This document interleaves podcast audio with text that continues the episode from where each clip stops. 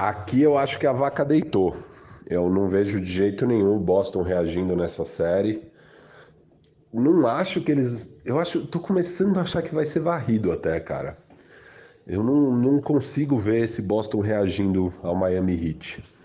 É um time que, puta, no, na, na série inteira contra o Toronto ramelou no último quarto e o Miami não dá muita chance. É, eu tô começando a achar que vai ser uma varrida. Queria ouvir de vocês o que vocês acham, mas que deitou, deitou com certeza. Minha dúvida é se o Boston consegue ganhar um jogo. Mas eu tô achando que vai ser varrida, cara. Não, não, não acredito mais numa no Boston levando longe essa série.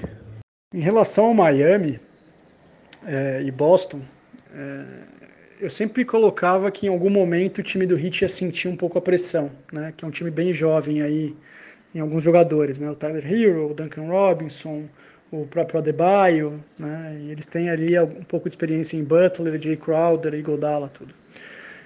Mas o que a gente viu na verdade é que quem está sentindo a pressão são os jovens do Boston. Né? Então, pegando aí exemplos, eu acho que o Tatum fez um primeiro jogo muito bom nos três primeiros quartos e depois ele deu um blackout ali, quarto período e prorrogação. Acho que tomadas de decisão todas erradas ali no, nos últimos quartos, né, na hora decisiva do jogo. Nesse último jogo, ele desapareceu. Né? Você não viu o Tatum no terceiro, quarto período, na hora decisiva. Você via muito Smart, Campbell Walker, e, e, na boa, nessa, nessas horas, quem tem que chamar a responsabilidade é o craque do time, e o craque do time é o Tatum todas as brigas de vestiário, tudo que está acontecendo. Eu ainda acho que o vai mexer com o brilho do Boston, o Boston vai voltar nessa série. Tá? Eu acho que, se fosse apostar, acho que eles ganham os próximos dois jogos ainda e continuo achando que é uma, é uma série que vai para o jogo 7. Mas agora eu já não tenho tanta certeza que o Boston que ganha. Pouquíssima certeza, na verdade. Eu gosto bastante dessa leitura, Cauê. Eu, eu entendo que é bem por aí que vai mexer com, com ânimo que o Brad Stevens tem muito recurso, cara. É um, é um, técnico que a gente sabe que é muito inteligente. E Boston ainda vai dar um trabalhinho nessa série. Não sei se chega a 7, eu não arriscaria dizer.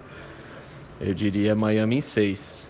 Mas acho também muito interessante insistir no Jason Tatum, porque esse é o cara da franquia, né? E, e, eles vão chegar sim, eles vão, vão mostrar jogo e tudo mais. É a primeira vez que o Jason Tatum realmente está levando é, a responsa nas costas, vai, vamos dizer assim. Não estou falando que ele está jogando o suficiente, mas que ele está levando a, a, conta né, para ele. E vão insistir nele, com certeza. O, o Danny Ainge já deve estar tá na cabeça desses meninos, porque ele odeia o Miami, né? E vice-versa. Então, eu espero bastante briga ainda nessa série, mas acho que não dá para o Boston. Como a gente já tinha previsto, o Boston de novo jogou muito bem o começo do jogo e o segundo quarto e acabou entregando a paçoca no final, né? É, o Miami conseguiu atropelar eles no terceiro quarto e o último aí foi aí foi tranquilo, né? Mas é, essa é a análise e a gente vai continuar vendo. Eu imagino que eventualmente vai ter alguém para desestabilizar o Miami no terceiro quarto que seja, e aí o Tatum vai tentar resolver. E assim como os meninos falaram no Bandejão e, e eu ouvi alguns outros podcasts, aquele toco sensacional né, para a história do, do Bandebaio foi uma coisa bem maluca e o Tatum não fez a jogada errada, cara. Então ele foi bem na jogada, só que o Banfo brilhou mais, né? Foi, foi ainda mais, mais certeiro. Então acho que tem pique, sim, tem ânimo, eles vão vão chegar.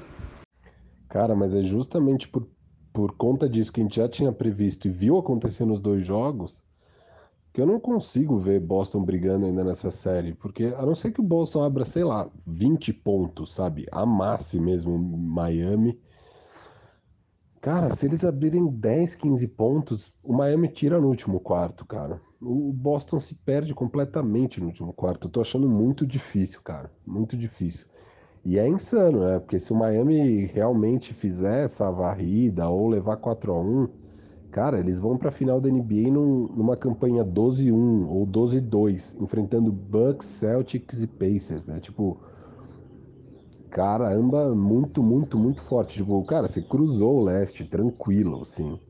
É, acho que ninguém realmente esperava o Miami tão forte assim nessa pós-temporada. Pois é, é, não descarto a varrida, mas eu fico, ficaria se fosse torcedor do Boston, coisa que jamais vai acontecer. Ficaria mais aliviado de saber que rolou uma lavação de roupa suja, coisas foram jogadas, segundo reportes, no dentro do, do locker room do Celtics. Isso mostra que eles não têm sangue de barata como é o Los Angeles Clippers e também o Houston Rockets, que eles de verdade estão a fim de disputar. Então vai vai mudar sim o ânimo e eles vão tentar reagir de alguma forma ao que está acontecendo, né? É, Para quem quiser, vou até fazer um mexa próprio. Hoje saiu um radar bandeja que fala da história do Miami Heat, quando Dwayne Wade resolveu jogar para valer contra aquele Dallas Mavericks e mudou completamente a história da, daquela série, né?